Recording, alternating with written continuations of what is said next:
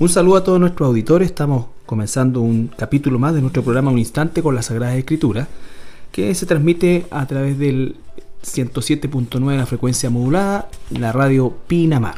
Y saludamos como siempre a mi hermano Andrés. ¿Cómo estás, Andresito? Muy bien, pastor. Muy contento leyendo este Evangelio de Mateo ya, capítulo 26. Y en el día de hoy un tema bastante interesante e importante respecto a esta última semana de Jesús. Bueno, hoy día nos tocaría ver Mateo capítulo 26 y versículos 17 al 19. Bien, Mateo capítulo 26, versículo 17 al 19 dice, El primer día de la fiesta de los panes sin levadura, vinieron los discípulos a Jesús diciéndole, ¿Dónde quieres que preparemos para, para que comas la Pascua? Y él dijo, Id a la ciudad a cierto hombre y decirle, el maestro dice, mi tiempo está cerca, en tu casa celebraré la Pascua con mis discípulos. Y los discípulos hicieron con Jesús como Jesús les mandó y preparó la Pascua. Cuando llegó la noche se sentó a la mesa con los doces y mientras comían dijo. Bueno, acá estamos, como bien decía Andrés, entrando ya a, a, los últimos, a las últimas horas, podríamos decir de alguna manera, las siguientes 48 horas van a, van a culminar eh, con, el, plan de Jesús y su propósito en venir a la, a la tierra. Y si pudiéramos trasladarnos al día lunes, ¿no es cierto? Eh, realmente vamos a encontrar que la semana de Jesús ha sido sumamente intensa eh, físicamente, intelectualmente, porque ha tenido que responder eh, a, muchos opositores eh, que, que, trataban no de. No, no, cuyas preguntas no nacían de una curiosidad sana, sino que de una mala intención, ¿no es cierto?, perversa de, de, buscar que cometiera errores. por lo tanto, mentalmente y por cierto, también eh, emocionalmente, también sumamente fuerte por todo lo que él sabía que venía y, de alguna manera también porque estos eventos eh, que se estaban por desatar en las siguientes horas constituirían los motivos o el motivo principal por el cual Jesús vino a esta, a esta tierra. Así es, fíjate que en Marcos 10:45 dice, porque el Hijo del Hombre no vino para ser servido, sino para servir y para dar su vida en rescate por muchos. Ahí está el propósito de la venida de Jesús y pudiéramos nosotros establecer el propósito central y del cual se deriva cualquier otro, entre comillas, propósito que nosotros pudiésemos traer, eh, pensar, es de lo que acaba de leer mi hermano, ¿no es cierto? Es servir y dar su vida. Y dar su vida. En rescate por muchos. Por muchos. No es todos. Exacto, no es todos, correcto. No es por todas las personas que han vivido en, esta tierra, sino que eh, por aquellos que han sido llamados, elegidos por él, sí. Eh, y también es interesante lo que está aquí en los apuntes eh, que prepara mi hermano, ¿no es cierto? Es que cuando nosotros quizás le preguntamos a la gente, y en general, incluso cristianos, eh, ¿Cuál es el propósito de la venida de Jesús? Algunos de manera automática responden a morir por los pecados, ¿no es cierto? Por nuestros pecados. Claro. Eh, pero también hay mucha gente que piensa que Jesús vino a, de alguna manera establecer un, sistema de pensamiento moral, ¿no es cierto? Que de alguna manera eh, a través de, ciertas conductas se pudiera combatir contra la maldad de las personas, dar un ejemplo de amor, mm. una serie de cosas. Lo que se conoce como religión incluso. Claro, como religión. Entonces, eh, y la verdad que eh, no es eso el motivo de la venida de Jesús, sino que efectivamente, como dice Marcos, dar su vida en rescate, servir y dar su vida en rescate por muchos. Entonces, si esa es la razón por la cual vino Jesús, es interesante y vital que nosotros sepamos qué significa realmente y qué implica la venida de nuestro Señor Jesús. Bueno, a lo, a lo largo de toda la Biblia, ¿cierto? Podemos encontrar una imagen, una representación de lo que del motivo por el cual venía Jesús. En el caso de los inicios de la Biblia, en el libro del Génesis, em, vemos nosotros que en el capítulo 3 está la caída, el pecado, ¿cierto? Entra al ser humano por medio de Adán y Eva y vemos que ellos intentan cubrir su pecaminosidad con estas hojas de, de higuera, de higuera, correcto. Eh, y que Dios mismo se las quita, digamos, y los vistes con la, la, piel de un animal. La piel de un animal. Ese es el primer sacrificio, esa es la primera representación de Cristo. Y es una manera de decir, no, tú no te vas a cubrir a tu manera, yo voy a cubrir tus pecados. Para realmente cubrir tus pecados, yo tengo o se tiene que sacrificar alguien, se tiene que sacrificar un justo, alguien que sea... Y después vemos más adelante la Biblia que empieza a hablar del sacrificio del cordero, que debía ser perfecto y sin mancha. Caín y Abel vemos que el sacrificio debía ser con algo que tenía vida, ¿cierto? Entendiendo que la vida para el Señor Jesús, para Dios, ¿no es cierto?, constituye todo aquel ser vivo que tiene sangre. Sí, porque la vida está en la sangre. En el caso de Abraham aprendemos que Jehová proveerá, ¿cierto? Este, esta historia donde eh, Abraham eh, va a sacrificar a, su hijo, a Isaac, y lo lleva al monte Moriah, que también se conoce como el monte de Sión o el monte del templo en Jerusalén. Eh, y que Abraham, después de que ve que Dios mismo proveyó el sacrificio, este creo que era un, no era un cordero específicamente, era un carnero que tenía sus cuernos trabados en una en el caso de una zarza de, Abraham, sí, era un, carnero, un carnero, tenía cuernos. Exactamente. Eh, vemos que incluso Abraham le pone el, monte de Yahweh Jireh, que quiere decir Jehová, proveerá, y en ese mismo monte es donde Jehová proveyó el sacrificio de Jesús, digamos. Sí, es increíble. Mm. Bueno, sabemos que cuando entendemos que Dios está eh, guiando todo esto, eh, pero la, concordancia de cada una de las cosas, porque lo que está sucediendo a partir de, Adán y Eva, ¿no es cierto? Es una, es una, tal como decía Andrés, una figura de lo que sería la venida de nuestro Señor Jesucristo. Eh, y todo lo que a lo largo de los siglos se constituyó en una figura del sacrificio, obviamente no, no constituía el perdón efectivo de los pecados, sino que era una figura. Y, pero cómo todas estas figuras, ¿no es cierto?, van conduciendo hacia la persona de Jesús y se va también desarrollando los eventos eh, en un área em, sumamente determinada, es decir, ahí mismo eh, Abraham iba a ofrecer a, Isaac. a Isaac, ¿no es cierto? Hay estudios muy, muy serios que dicen que ahí mismo fue el sacrificio que Noé hizo hacia, hacia Dios, ¿no es cierto? Eh, porque, haciendo un paréntesis, no es que Noé se bajó del, arca y, e hizo el sacrificio al tiro. Dice, no, hay un espacio de tiempo que no sabemos. Que no sabemos, ¿no es cierto? Por lo tanto, él emigró hacia esta tierra de Canaán y y, ahí dice que se hizo el sacrificio. Entonces el mismo lugar. Una y otra vez. Una y otra vez. Y ese mismo lugar, mm. tal como decías tú, eh, Dios proveyó, proveyó la salvación, eh, ahora sí, efectiva, verdadera y única, por medio de nuestro Señor Jesucristo. Todo era una imagen, una representación del único y verdadero Cordero de Dios que viene a quitar el pecado del mundo. El único ser humano sin mancha, sin pecado, que estuvo expuesto a toda la tentación, a todos los males de este mundo, sin embargo no pecó en nada y cumplió absolutamente la ley de Dios, algo que es imposible para cualquiera del resto de los seres humanos que ha existido, ¿cierto? Y él era, por ende, el único verdadero Cordero perfecto y sin mancha, aceptable para borrar el pecado de quien Dios quiera borrar. Entonces, vemos esta representación a lo largo de toda la Biblia, llegamos a Jesús.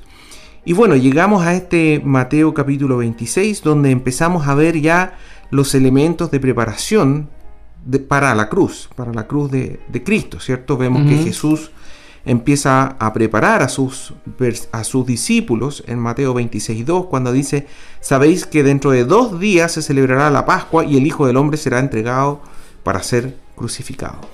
Así es. Parte preparando a sus propios discípulos para lo que habría de venir. Los líderes de Israel, ¿cierto? Que eran los principales sacerdotes, los escribas y los ancianos del pueblo. Dicen Mateo 26, 3 al 5 que ellos se reunieron eh, en el patio del sumo sacerdote Caifás y tuvieron consejo para aprender con engaño a Jesús y matarle. Ellos también estaban preparando esta muerte injusta, absolutamente injusta de Jesucristo, quien los ponía en aprietos permanentemente. Y en Mateo 26, 5 al 13 vemos la preparación para la sepultura de Jesús por medio de la unción con este perfume de nardos que vimos en eh, el, programa anterior, ¿cierto, Carlito? María, ¿no es cierto?, la hermana de, Marta y Lázaro, eh, bueno, estaba ahí Jesús y, María derrama ese, quiebra ese alabastro y derrama ese perfume que era el costo, como veíamos, por lo menos del, salario de un soldado un año. Todo se estaba preparando, todo se estaba. Es, como estas películas cuando ya se aproxima el final y uno ve que las diferentes partes están llegando a una conclusión, a un punto de inflexión, de término, un, un hito en el tiempo, digamos. Bueno, también eh, importante recordar, ¿no es cierto?, que toda esta preparación estaba siendo paralela a la preparación simbólica de la Pascua. Eh, dijimos, ¿no es cierto?, que Jerusalén tenía por lo menos, por lo menos, más de un millón de personas de población flotante que se encontraba en el lugar. Eh, estaba ocurriendo un movimiento gigantesco. Y, y todo iba en función de la celebración de esta fiesta importantísima, la más importante de todos, del, pueblo judío, que es, la Pascua, que la vamos a analizar un poquito más en profundidad, ¿no es cierto? Pero eh, lo que nos habla de un Dios de orden que va preparando las cosas, ¿no es cierto? E incluso creo que los discípulos no eran conscientes eh, de, la, preparación que Jesús estaba haciendo de ellos mismos, ni tampoco los sacerdotes eh, eran conscientes de que ellos estaban también preparando eh, el sacrificio del cordero, que por supuesto era injusto, es como cuando nosotros decimos yo pequé y usted toma el animalito más inocente del reino animal, ¿no es cierto? El más indefenso, en todo sentido un corderito sin mancha, bonito, que no tiene ninguna culpa, ¿no es cierto? Y lo mata por, por, por nuestra culpa. Es una cosa sumamente injusta, cruel. Bueno, lo mismo estaba sucediendo con Jesús, era el Cordero de Dios, sin culpa, sin nada, al contrario, todo amor, toda bondad. Eh, y se estaba preparando todo esto para gestar esa, esa muerte sacrificial que, como dijimos en un comienzo, es la razón y el motivo principal de la venida de Jesús. Bueno, el versículo 17 eh, comienza de manera muy interesante, Carlito, porque comienza dándonos el, tiempo donde se está ejecutando las acciones que van a escribir a continuación. Dice, el primer día de la fiesta de los panes sin levadura. El primer día de la fiesta de los panes sin levadura vinieron los discípulos de Jesús diciendo, ¿dónde quieres que preparemos para que comas la Pascua? Está hablando del primer día. Entonces ahí nosotros debemos recordar un poquitito todo esto y no sé si podríamos leer quizá eh, el libro de Éxodo. En el libro de Éxodo, capítulo 12, versículos 1 al 16 más o menos. ¿Por qué? Porque ahí se establece la Pascua y esto es muy importante que el cristiano comprenda en qué consistía la Pascua, cuándo se ordenó, en qué consistió, cómo debía hacerse, cuál era el motivo de la Pascua. ¿Mm? Bueno, es un pasaje bastante extenso, versículo 1 al 16. Dice, habló Jehová a Moisés y a Aarón en la tierra de Egipto diciendo, este mes os será principio de los meses para vosotros, será este el primero de los meses del año. Hablad a toda la congregación de Israel diciendo, en el 10 de este mes tómese cada uno un cordero según las familias de los padres, un cordero por familia mas si la familia fuere tan pequeña que no baste para comer el cordero, entonces él y su vecino inmediato a su casa tomarán uno según el número de las personas, conforme al comer de cada hombre. Haréis la cuenta sobre el carnero. El animal será sin defecto, macho de un año, lo tomarás de las ovejas o de las cabras, y lo guardaréis hasta el día 14 de este mes, y lo inmolará toda la congregación del pueblo de Israel entre las dos tardes. Y tomarán de la sangre y la pondrán en los dos postes y en el dintel de las casas en las que han de comer. Y aquella noche comerán la carne asada al fuego y panes sin levadura con hierbas amargas lo comerán. Ninguna cosa comeréis de él cruda, ni cocida en agua, sino asada al fuego, su cabeza con sus pies y sus entrañas.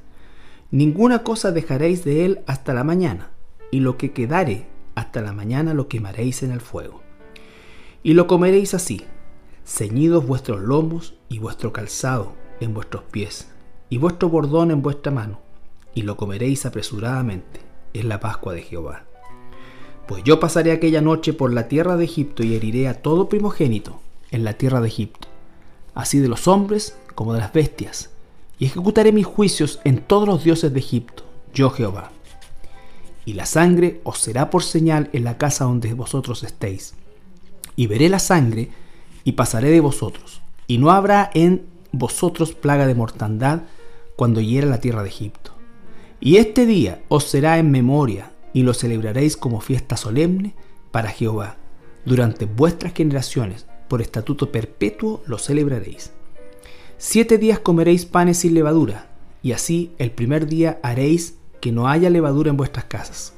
Porque cualquiera que comiera leudado desde el primer día hasta el séptimo será cortado de Israel. El primer día habrá santa convocación, y asimismo en el séptimo día tendréis una santa convocación Ninguna obra se hará en ellos, excepto solamente que preparéis lo que cada cual haya de comer. Bueno, como decías tú, Carlito, es, un texto relativamente extenso, pero nos habla tanto sobre lo que están viviendo Jesús con sus discípulos, lo que representa. Eh, tú mencionabas que cada familia debía tomar este cordero, un cordero perfecto, sin mancha, y dice acá que debía tomarlo el día 10 el día 10 del mes, del primer mes, que es el mes de Aviv o Nisan. Ah, eh, bueno, eh, ahí hay una, mm. una, una diferencia porque eh, en verdad, en verdad es el mes de Aviv. Claro, originalmente. Porque, originalmente, porque después cuando se hace el traspaso del calendario gregoriano y se trata de aplicar las fechas judías al calendario gregoriano, se corre a Nisan. Pero originalmente es Aviv. Entonces, efectivamente, en, todo caso es, en el, en el límite.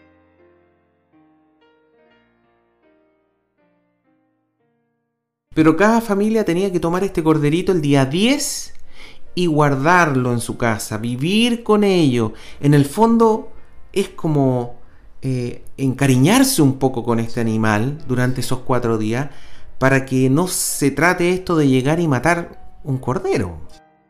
Es lo que, bueno, es lo que los judíos no entendieron o, pervirtieron en el tiempo, al punto que el Señor, nuestro Dios, le llega a decir, eh, no quiero más sacrificio. O sea, ¿por qué? Porque no se entendió esto que estás diciendo tú, que es tan importante, que es el hecho de que la familia tenía que llegar a sentir eh, dolor o el dolor eh, para, como un concepto del arrepentimiento, de que como un animalito tan eh, lindo, ¿no es cierto?, indefenso, tuviera que morir de una manera tan cruel, si se quiere, ¿no es cierto? Y, eso representaba justamente el pago del pecado, y eso es el sentir, y por eso es que el, el quebrantamiento de esa familia tenía que de, alguna manera eh, graficarse en, el, arrepentimiento por el pecado, porque por causa de ellos y de su pecado moría un inocente. Un inocente. Obviamente el Cordero no perdonaba el pecado. Estamos hablando que esto es igual que Hebreos una figura. Hebreos dice que es una figura. Es una figura. Y dice también lo que leíste tú, Carlito, dice, tomarán de la sangre y la pondrán en los dos, en los dos postes y en el dintel de las casas en que lo han de comer eh, y, más adelante dice, eh, pues yo pasaré aquella noche en el versículo 12 por la tierra de Egipto y heriré a todo primogénito, así de hombres como de bestias. Eh, versículo 13, y la sangre os será por señal en las casas donde vosotros estéis, y veré la sangre y pasaré de vosotros, y no habrá en vosotros plaga de mortandad cuando hiera la tierra de Egipto. Sí. Hay, hay, esta, esta, descripción que se hace, ¿no es cierto?, de la, en primer lugar de la sangre, que lo que significaba que cada casa eh, donde tuviera esta, esta, esta señal eh, era una casa que estaba cubierta por la sangre de ese inocente que, murió. Y en nuestro caso hoy en día el Señor Jesús. Estamos cubiertos. Estamos cubiertos por ese por esa sangre pintada, por así decir, en los dinteles de nuestra alma. Y, así como la mortandad pasó de largo, eh, nuestro lugar eterno, que debiera ser el infierno, pasa de largo, por así decir, y, nos permite entrar a la tierra prometida. Así es. Mm. Eh, hoy día los judíos, como una manera de, de recordar esto, eh, ellos utilizan un, una, cosita que ponen en los dinteles de las casas que se llama mesusá. Y adentro colocan algún salmo, ¿no es cierto? Y cada vez que entran en las casas lo tocan y, lo besan, ¿no es cierto? Es como una forma de, recordar eh, esta cosa o sea, este evento de, la Pascua, Bueno, la segunda parte del versículo 17 dice que los discípulos le dijeron, ¿dónde quieres que preparemos para dónde quieres que preparemos para que comas la Pascua?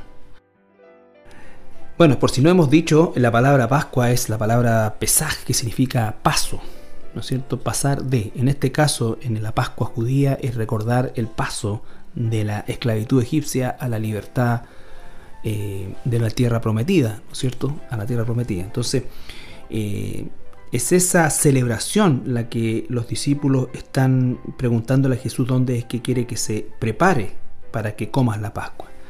Esta sería la tercera Pascua que Jesús comería con sus discípulos, probablemente la, sí, la tercera. ¿ya? Claro, según el Evangelio de Juan es, la tercera. Es la tercera. Y eh, obviamente siendo una celebración y un tiempo de fiesta, eh, para Jesús significaba también una situación de, de, pena, de, dolor, eh, porque Él era el Cordero Pascual de esa Pascua y su muerte estaba a 48 horas de ocurrir por causa del pecado del mundo. Y efectivamente los preparativos que iban a hacer los discípulos de alguna manera Jesús sabía que también se estaban haciendo en función de lo que él había venido a hacer aquí a la tierra. Así es. Bueno, en base a lo que tú leíste, Carlito, la Pascua, por así decir, incluía este día 14, 14 de, de Nisan o 14 de Aviv, y después lo que tú leíste del día 15 más 7 días, es decir, hasta el 21. Eran los panes sin levadura. Era la semana de los panes sin levadura. Entonces, era en, total eran 8 días, digamos. ¿ah? Pero aquí queda muy claro de que es el primer día de esos 8. Es decir, estamos, por así decir, es un día jueves, según lo que hemos estado estudiando. Y fíjate que Marcos 14:12 dice, el primer día de la fiesta de los panes sin levadura cuando sacrificaban el cordero de la Pascua, ahí es como que junta las dos cosas, porque es, como si, es como si fuera la fiesta de los panes y la hora, son ocho días, entonces. Y el primer día es cuando se sacrifica el cordero de la Pascua. Sus discípulos le dijeron, ¿dónde quieres que vayamos a preparar para que comas la Pascua? Claro, porque esa noche la cena que ellos comían con las hierbas amargas y todo esto, y que se tenían que comer el cordero completo, completamente asado, no podía nada crudo, ya eh, tenían que hacerlo con panes sin levadura. O sea, ahí comenzaba el. está lleno de simbolismo, Carlito. Dice que con vuestros lomos ceñidos, con el bordón en la mano, con como zapatos puestos, o sea, ¿A, qué se refería un poco? Bueno, eh, justamente el, tema de la, del leudar la, masa lleva tiempo, ¿ya? Y obviamente esa noche de la Pascua, de la, de la Pascua, digamos, del, evento propiamente tal, porque lo otro posterior son celebraciones o, recordatorios o memoriales, eh, ellos estaban preparándose para salir, para salir. Y, por eso es que, entre otras cosas, no, no, debían esperar que la masa leudara, tenían que comer sin, sin, sin levadura, rápido, ¿no es cierto? Casi corriendo.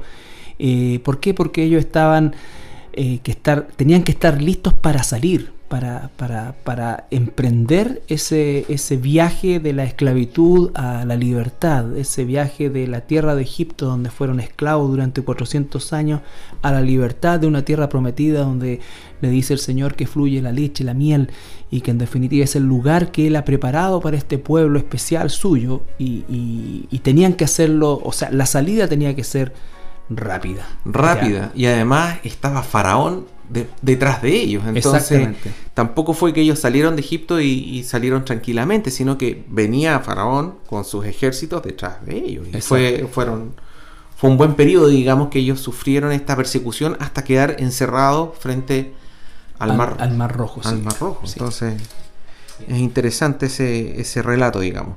Y aquí la pregunta de los discípulos también tiene relación con lo que mencionaba Carlitos antes, este tema de cómo estaba la ciudad.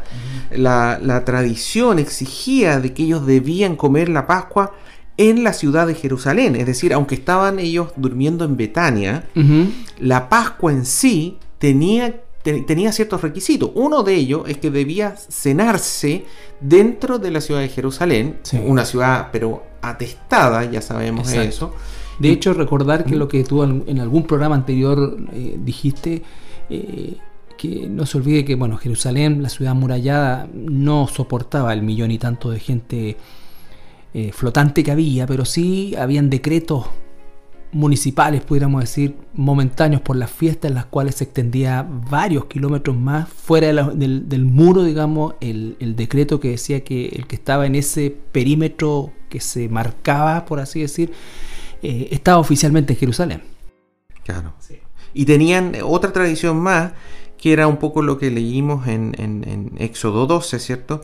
Que los judíos por tradición tenían dos tardes. Mm. Una que es la tarde temprana, que era más o menos a las 3 de la tarde, y una tarde tardía, que sería más o menos a las 5 pm. De hecho, Josefo, el historiador, eh, es un historiador romano, ¿no? Judío romano. judío romano describió de que el, las- el sacrificio se debía hacer eh, en el templo entre la hora 9 y la hora 11, Ujú. que es más o menos lo que estábamos mencionando, las 3 y las 5 de la tarde más o menos. Exactamente. Claro. Y ahí ellos también tenían que tener, o sea, había toda una preparación. Cuando los, los- los, eh, discípulos le preguntan a Jesús es porque hay una ardua tarea por delante. Sí, y también, bueno, todo lo que vamos a ver posteriormente cuando Jesús es sacrificado propiamente tal, obviamente no todo Jerusalén estaba presenciando la crucifixión de Jesús. Eh, el gran, el grueso de la población de Jerusalén se encontraba comiendo la Pascua en sus, en sus casas, ¿ya? Entonces, eso también es importante porque eh, esta, esta fiesta era obligatoria, ¿no es cierto? El peregrinaje a Jerusalén era obligatorio de todo judío.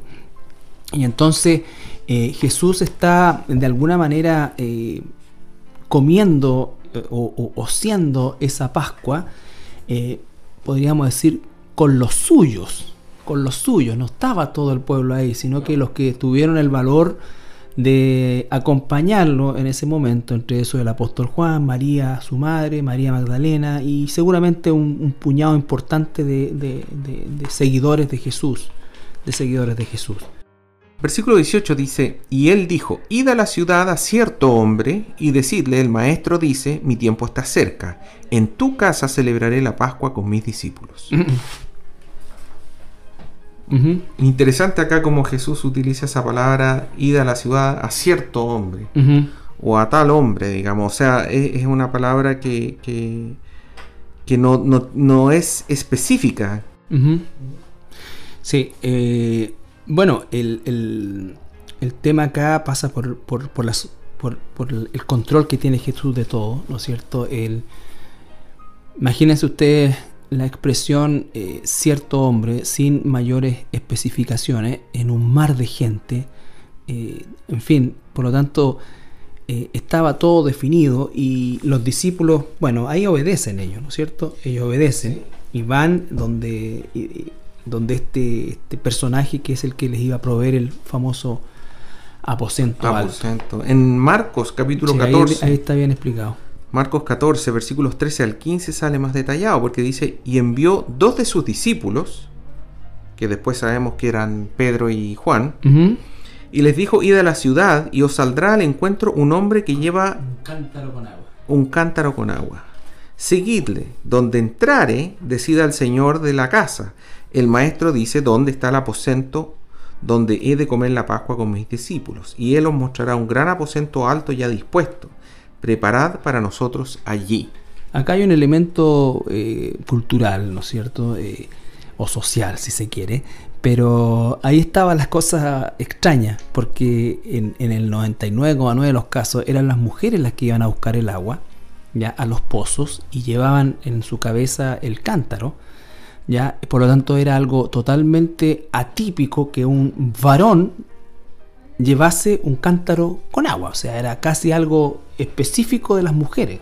En realidad era algo específico de las mujeres, abiertamente. Entonces, ahí les dio una señal eh, inequívoca de cómo encontrar a a, este varón eh, con solamente darse cuenta de esa extrañeza. Porque si se hubiese dicho una mujer con un canto de agua, probablemente habrían visto a cientos de ellas, ¿ya? A cientos de ellas. Bien, vamos a ir a nuestra primera pausa musical y al regreso continuamos con el análisis de este, de este par de versículos tan importantes en Mateo 26. Bien, estamos de regreso y eh, bueno, hemos estado analizando este pasaje que va a inaugurar el, tiempo de la Pascua. ¿ya? Vemos que el Señor Jesucristo ya se encuentra a 48 horas de la cruz, o menos quizás, eh, se está preparando la Pascua eh, en este primer día de la fiesta de los panes y levaduras, que es un periodo de 10 días también, que se, de 7 días, perdón, que se va a, vivir. Hay una serie de elementos y después vendría, ¿no es cierto?, la fiesta de Pentecostés, que son 50 eh, días después de la Pascua. Correcto. Hay varias. Hay varias celebraciones, ¿no es cierto? Mm. Pero este es como el corazón de esta celebración, de este tiempo en la cual Israel y Jerusalén específicamente se encontraba sumamente convulsionada una semana tremendamente estresante del Señor Jesús y se está acercando el momento en que Él va a pasar esa noche de Pascua con sus eh, discípulos, con su círculo más íntimo, ¿no es cierto? Y, manda a estos dos discípulos a buscar a, ese hombre con el cántaro de agua que nos describía en el Evangelio de Marcos, ¿no es cierto? Y esa preparación eh, obviamente es sobrenatural porque está realizando, como decíamos, esta actividad eh, muy, muy extraña o prácticamente nula de que hay un, hay un varón con un cántaro con agua. Si usted, por ejemplo, se retrocede en el, en el éxodo, eh, siempre las mujeres van a buscar el agua. Recuerde que Moisés conoce a Séfora ahí en, el, en, una fuente, después dio Jesús con, con, la mujer samaritana en la fuente. Entonces, es una cosa netamente, netamente de la mujer. Y cómo Jesús iba a saber que justo iba a estar ese hombre y que ese hombre justo iba a entrar a tal casa y que esa era la casa donde ya estaba todo preparado. Ahora lo que, uno se cuestiona es por qué Jesús no es más explícito en la instrucción a sus discípulos, a Pedro y Juan que los manda a, eso, Y, y, uno inmediatamente se acuerda lo que hemos leído antes de Judas Iscariote, que lo que hemos estudiado es que ya el día sábado, este es día jueves, ya desde el día sábado, buscaba la cómo matarlo. cómo, entregarlo perdón. Exactamente y en qué lugar. Y este sería ideal porque era una casa era privado no iba a haber mayor alboroto no iban a haber muchos testigos. Está Jesús con su, grupo íntimo de discípulos y apóstoles en el fondo. Entonces hubiera sido ideal. Pero como Dios tiene todo en control mm. y como es el plan de Dios y es perfecto bueno yo, eh, bueno, hace tiempo escuché y leí un poco de, esa, de eso que tú cuentas que estás diciendo. Y sin duda alguna es como la hipótesis más, más, más, más aceptada, eh, exactamente porque eh, al atrapar a Jesús ahí, también podrían haber echado mano a sus propios discípulos. Entonces. Eh, por lo tanto, era el momento propicio y Judas no supo exactamente dónde era. Y bueno, después solamente sale y sí sabía que después de la cena eh, acostumbraban a ir, y porque ellos dormían por, la fecha también, eh, es muy probable que durmieran a la intemperie. y eso ah, deja claro, ¿no es cierto?, el hecho de que el traidor porque dice que buscaba ocasión para entregarle y, esta habría sido tal como dices tú esa, esa ocasión esa ocasión propicia. propicia. Versículo 19 dice, y los discípulos hicieron como Jesús les mandó y prepararon la Pascua. Entonces ahí están los discípulos muy obedientes. Ahora, hay un, entre comillas, problema que ha surgido siempre en, en los diferentes evangelios. Y esto tiene que ver con que estamos claros que Jesús escrituralmente murió el día viernes, lo que para nosotros sería el día viernes, claramente.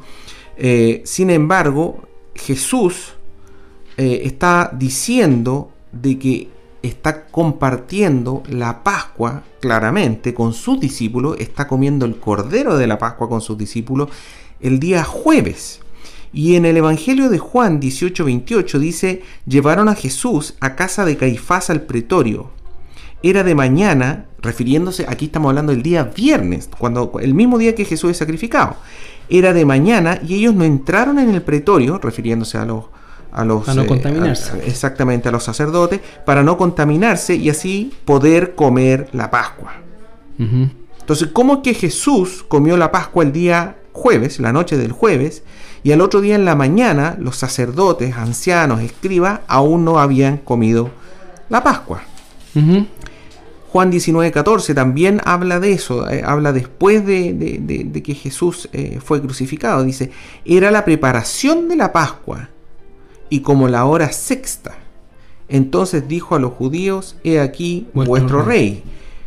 O sea, eh, Jesús iba a morir en la preparación de la Pascua el día viernes, pero él ya había comido la Pascua el día jueves en la noche. Entonces, esa es un poco la duda que existe y que ha existido muchas veces al leer los diferentes evangelios.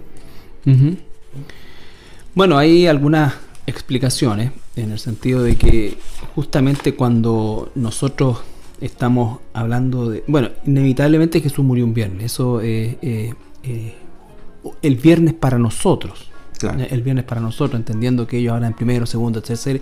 De hecho, el cordero tenía que ser matado el cuarto día, que es el día jueves, en este caso para nosotros. Correcto. ¿No es cierto? Ahora, eh, Jesús es el cordero de Dios, es el nuevo pacto, eh, y Jesús muere un día viernes entre las dos tardes, dice decir, entre las 3 y las 5, ¿ya?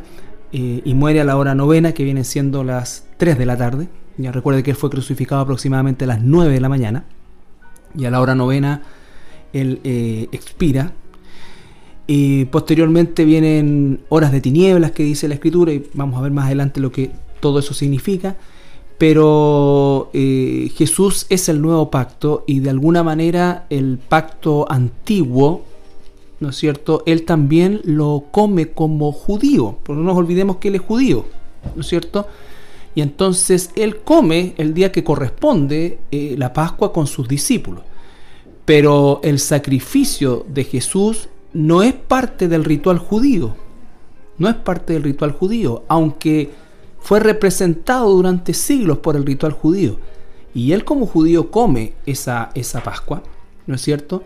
Pero su muerte en la cruz es otra Pascua. Nosotros como cristianos no estamos celebrando la salida de Egipto en términos eh, históricos, ¿no es cierto? Nosotros estamos bajo el nuevo pacto y ese nuevo pacto que es con el sacrificio de Jesucristo, es el que determina que no se mezclaron los pactos. ¿ya? Jesús cumplió la ley completa. Él comió el cordero pascual, según la tradición judía, y él fue el cordero de la Pascua, pero ya no la Pascua judía, sino que la Pascua. Por eso es que instituye la cena del Señor esa noche también. Es que era tan importante que Jesús pudiera celebrar la Pascua con los discípulos. Exacto. Porque no solamente la celebra con ellos, sino que establece algo que incluso es para nosotros hoy en día, para la iglesia, un mandato. Porque ellos están en ese momento celebrando la Pascua como judíos, pero a la vez están recibiendo al Señor Jesús la nueva Pascua a través de el vino y el pan. El vino y el pan. ¿No es cierto? El vino y el pan. No les dice, y este cordero sacrifíquenlo en memoria de mí. No. Aquí estamos terminando la Pascua judía. Esta es la última Pascua. Entre otras cosas, era una de las razones por las cuales Jesús tenía este deseo intenso de estar con sus discípulos porque era la última Pascua del judaísmo. El que hoy día se celebre la Pascua es una cosa que tiene que ver con la cultura, pero ya no es la celebración del pacto. No, porque ya se cumplió. Se cumplió. Jesús es, el Cordero de Dios. Ese es el tema, Carlito. y, por otro lado, también tenemos en los escritos de Josefo, este historiador una vez más, que nos explica que por un lado, los galileos y los fariseos, los galileos, es decir, Jesús y los discípulos de Jesús, y los fariseos, tomaban el 14 de Nisan, es decir, este día del sacrificio, desde el amanecer del jueves hasta el amanecer del viernes. Mientras que los, eh, los el resto de los, eh, de los escribas, los saduceos, tomaban el 14 de Nisan entre tarde y tarde. Entonces, para, para Jesucristo, para los galileos, para sus discípulos, el 14 de Nisan comenzaba al amanecer de ese día jueves y terminaba con el amanecer del día viernes. Es decir, tenían que comerlo durante la noche antes de que amaneciera.